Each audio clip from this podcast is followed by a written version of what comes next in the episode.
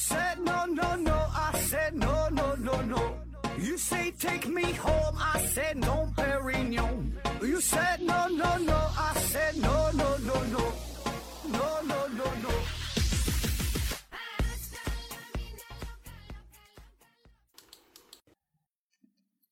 拼命探索不计后果，欢迎您收听思考盒子。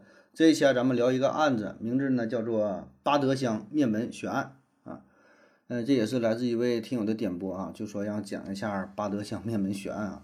这个点播非常的直接啊，简单啊，粗暴，就想听这个案子。呃，讲案子这个事儿呢，我之前倒是也聊过一些案子啊，但聊的确实不多哈。毕竟呢，咱不是专门做案子的主播啊，讲故事这个事儿呢，也不是我的擅长啊。当然也没有什么擅长的东西啊。特别是关于这种什么血案呐、惨案呐、这个悬而未决的呀、都市传说呀、民间传说呀、灵异呀这类故事呢，我也不太擅长营造那种悬疑的气氛哈。讲着讲着自己都乐了啊，就是给你平铺直叙哈，确实没啥意思啊。而且呢，这类案子呢，我感觉吧，也是被人讲烂了哈。很多主播都讲过，而且人家讲的确实很好。然后故事呢，内容呢，大致也都差不多啊。为啥差不多呢？因为咱们这些资料都是从网上抄来的，抄来抄去，然后转化成自己的语言再复述一遍而已啊。毕竟这些案子，咱说谁也没真实经历过，对吧？离现在也都是比较久远了啊。一些资料呢，呃，查的也查不了特别全，都是网上抄来抄去而而已啊。所以呢，我就觉得吧，这玩意讲的也不是特别精彩啊，不太愿意去触及哈。那么说今天这个话题呢，哎。那也是属于不是特别精彩的，就是我讲的不精彩，不是这个案子不精彩啊，但这个案子确实很有名啊，巴德乡灭门血案啊，这个案子为啥出名呢？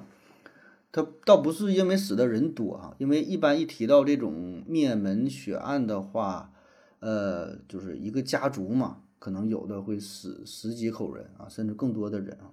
这巴德乡灭门惨案死亡的人数是五个人啊，五个人。在灭门惨案当中呢，保证算不上是很多的，但它的特点就是这个凶手到底是谁？哎，直到现在呢，仍然也有一些争议啊，算是一个悬案吧。虽然官方公布啊说是抓获了凶手结案了，但是很多人并不买账，觉得这背后呢还是有一些阴谋啊。那什么阴谋呢？就咱也不卖关子了，他所谓的阴谋，很多人认认可的事儿就是。就是这个案子发生在建国之后不久啊，一个特殊的时期，然后呢就推测啊，怀疑啊，说是台湾就就是特务之间啊，甚至说一些派系之间呐一些这个斗争，然后直接导致了这起呃惨案啊，这个主人公被灭门啊，就是大致这么个情况啊。如果说你对这一类的话题不是特别感兴趣的话，你听到这儿直接就可以关掉了哈，听听咱们其他的节目啊。好了，下面呢，咱正式开始说这个案子啊。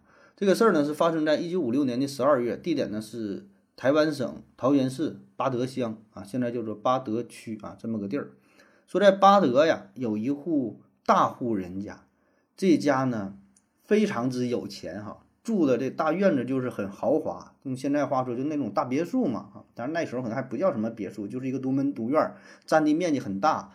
然后整个这个小楼好几层，好几百平方米啊，就这么个情况。你想想，那上世纪五十年代啊，巴德乡这个地方，就是它这就是个农村啊，大家过日子还都挺费劲的啊。但这家呢就非常有钱啊。然后这房子的主人呢姓叶啊，叫做叶振。家里边呢有一个妻子，叫做呃陈隐兰啊，还有一个小妾叫做谢如姬啊，还有一儿。一女啊，儿子呢叫做叶一群啊，儿子是一个养子啊，不是亲生的。女儿呢叫做叶雅丽啊，十四十十四岁啊，叶雅丽。还有一个佣人哈，一个女佣小保姆啊，叫做秋玉。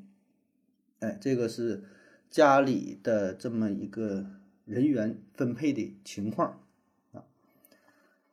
然后这些名字啊，呃。你你你不用记住哈，知道这么多人就就完事儿哈，了了解一下大致的情况。那么说平时啊，这个女儿叫叶雅丽嘛，她上学嘛都会跟着同学一起走啊，约好了小伙伴儿，哎，一起去上学。一般的都是早晨她在家里边等着，然后其他的女同学到她家敲门啊，然后找这个叶雅丽上学。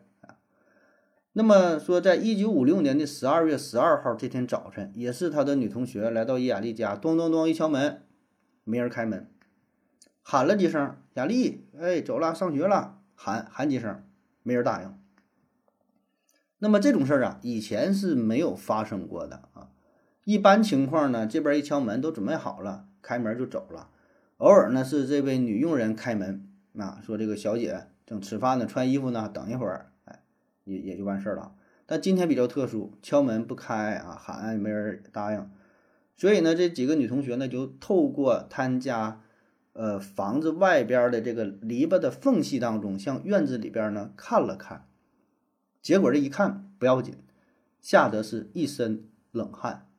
只见这院子当中的客厅的门口躺着一个人，躺的是谁呢？正是这位女佣人。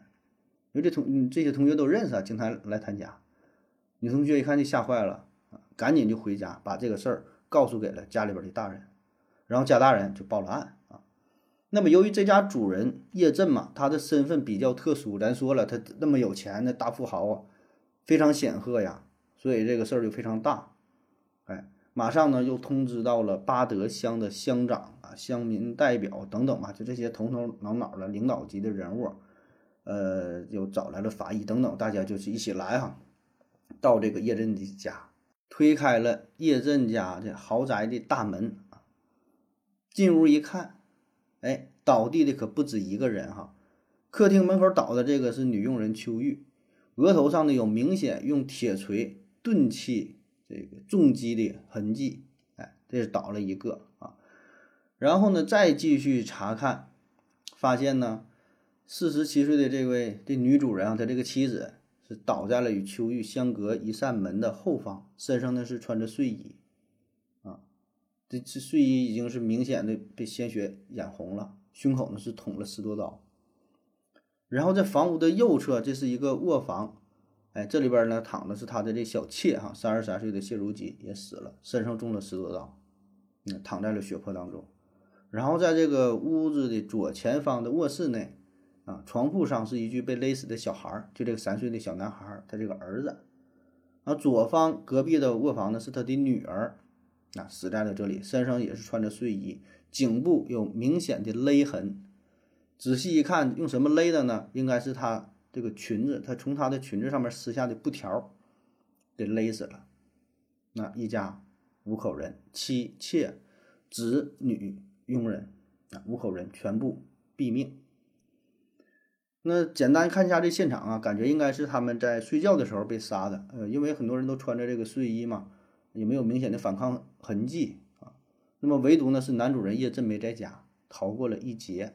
哎，这就是现场初步勘探的情况。然后这事儿就得开始调查了。那第一个想法说，这种豪门呐被灭门，那很可能就是与钱有关呗，奔着钱来的。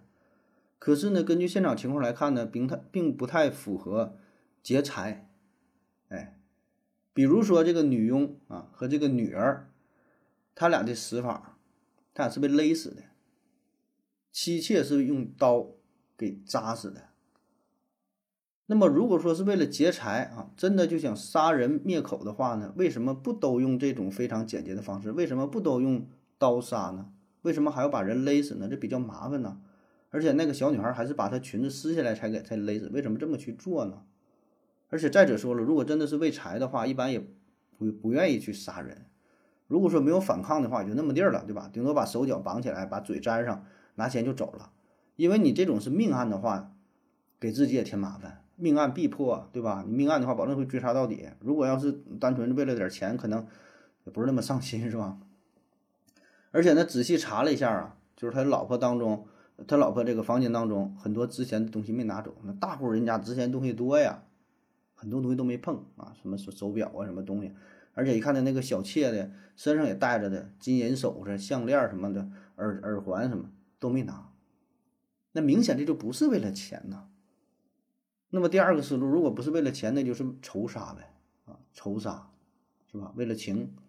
那么看看家中的这几个人员配置，首先跟这个佣人的关系应该不太大，对吧？你说一个佣人，一个保姆，你说能有什么深仇大恨？就算有深仇大恨，也不至于 把这个保姆给人干活的主人都给杀了吧？这多大仇啊，对吧？没有什么关系。另外呢，两个小孩儿，一个三岁，一个十四岁，因为一个小孩儿，你说能有什么深仇大恨？好像也也不像。那就是这两位女主人了，对吧？一妻一妾，妻妾二人呢，就是他们的人际关系相对比较简单，夫唱妇随呀，相夫教子啊，就在家里边带孩子，也嗯不什么抛头露面的，接触也是非常少。而且呢，在村子里边，你别看他是这个大户人家哈，但为人非常低调啊，就跟大家本身接触并不是特别多。但是从非常有限的接触来看，普遍村子里反映，哎，这两个人的口碑也都不错。对吧？你说人有钱人跟你也没有什么仇，对吧？你就做做点什么善事儿什么的，就没有什么冤家呀，没有什么仇人啊。查了半天，这关系网都很简单啊。那么最大的可能性，自然就是男主人叶震了，对吧？因为他这么显赫的人物，是吧？他做的这么大的生意，干的这么大的事儿，想必是得罪了某些人。那么这边啊，正分析呢，很快。又发生了一件离奇的事儿，在这个案子发生的第三天，十二月十五号，男主人叶震把家里边亲人的这几具尸体，很快都送到了台北市殡仪馆火化了。这事儿稍微就有点离奇，有点蹊跷了吧？因为你想想，这么大的命案，还没有头绪呢，还没有怀疑的对象呢，那么这个尸体必然是非常重要的办案线索、办案证据啊。正常来说的话，一般人的想法应该是抓到凶手之前，这尸体咱都不能碰，你得给我冷冻保存起来，对吧？就算是你说处理，起码那也是土葬呗，起码有个东西在这儿啊。那个时候也不是强制火葬，所以不知道为什么啊，叶震就火急火燎的，非要把这四具尸体全都给火化了。然后那具女佣的尸体呢是，呃，交给了他的家人啊，交给了女佣的父亲，呃，自行去处理了啊。所以呢，就给人的感觉好像是他着急要把这些这些东西要给处理掉，不想留下一些证据似的啊。这个是其中一个明显的疑点。然后还有另外一个疑点，就是警方在调查的时候就询问那个叶震，说那个你家一共有多少财产损失啊？对吧？这也是非常重要的调查的信息啊。你家里来贼了、死人了，问问你家丢丢多少东西啊？丢多少钱？那很自然的事儿是吧？叶震呢，最开始是不愿意回答啊，他推脱说：“我现在心情也不是特别好啊，你问我丢多少东西了，我这也没有心情去清点这些事儿啊。”后来呢，他又改口了，他说：“我对自己家的这个家务情况啊，也不是特别了解啊，谁知道你说咱家有几个亿呀？正好呢，我就只管赚钱啊，大概这意思不是像我这么说的哈，反正他说就我就在外边忙活外边的啊，家里边财务的事呢都是妻子整理啊，妻子负责。”所以家中具体财务的情况我也不是特别了解啊，丢什么东西了我也更不了了解啊，那存折放哪我也不知道，大概就是这意思啊。但没过多久呢，这个叶震在警方的陪同之下，一起在大老婆的房间当中，这个沙发夹层里边，他这个沙发是特制的，那沙发里边有个夹层，他从里边找出了很多贵重的物品，里边有金条，里边有珠宝，里边有这个大钻戒等等啊，很多值钱的东西。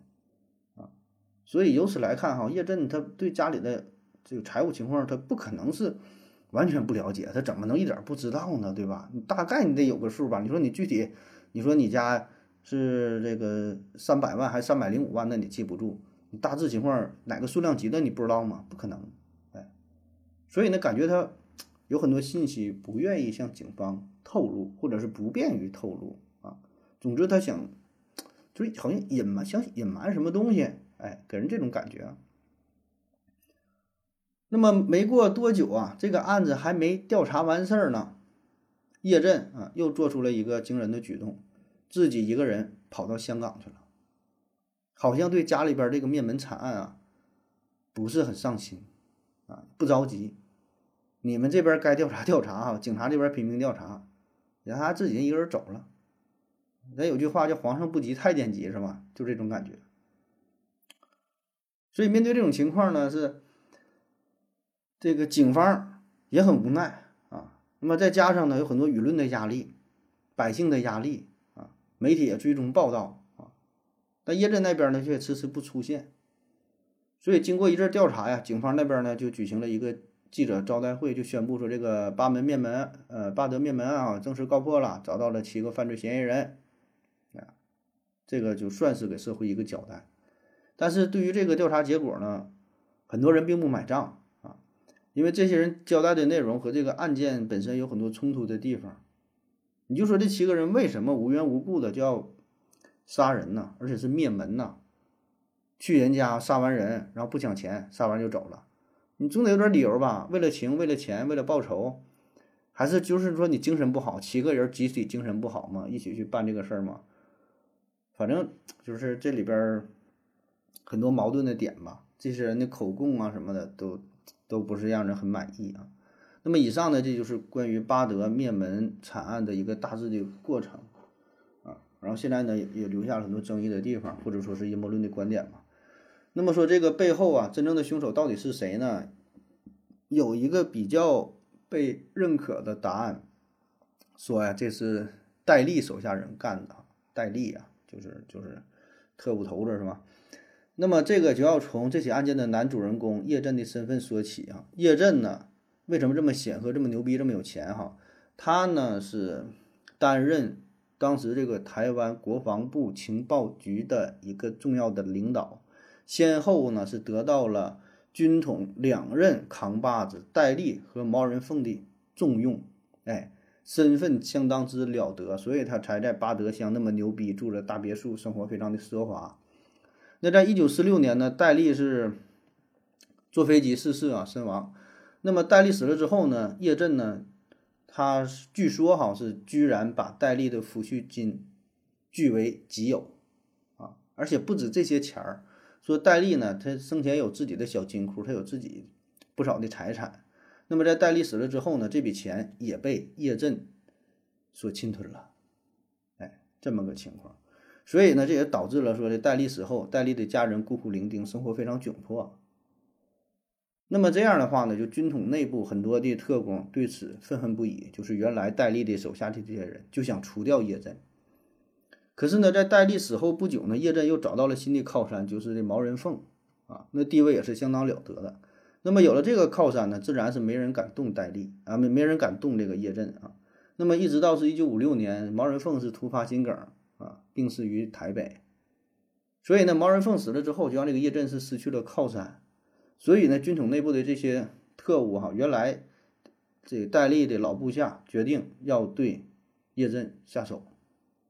那么从叶震家人死法手法上来看，哈，就是非常符合这些军统特务的这个手法、这个手段啊，就家法伺候。啊，最典型的就是你看叶震的他这个女儿叶雅丽，还有那个佣人嘛，秋玉哈，这两个都算是小女孩。她那个佣人的年龄也很小，就是未成年的，是处女啊。所以据说他们这个这个特务的内部有不成文的规定，就是杀这种女人、杀这个处女啊，不能见血。哎，所以你看呢，要么他是用钝器打死的，要么是直接给勒死的，啊，那么再结合叶震的种种反常表现啊，他好像知道了事情的真相，他已经意识到了这个事儿，但是不敢说嘛，只能是躲得很远啊。当然这些都是揣测了哈，这都是内部的一些事儿吧，一些资料啊，一些绝密的档案文件，不知道什么时候才能解密啊。而且里边很多的细节涉及到很多的人物哈，特别是一些高层的人物，咱们也不太方便去说啊。反正这些都是江湖野史吧，等到多少年之后再解密吧啊，咱也就不过度解读揣测了哈。以上今天以上就是今天的全部内容，感谢各位收听，谢谢大家，再见。我要跟正南去尿尿，你要不要一起去啊？我也要去。哎，风姐，我要跟正南阿呆一起去尿尿，你要不要一起去啊？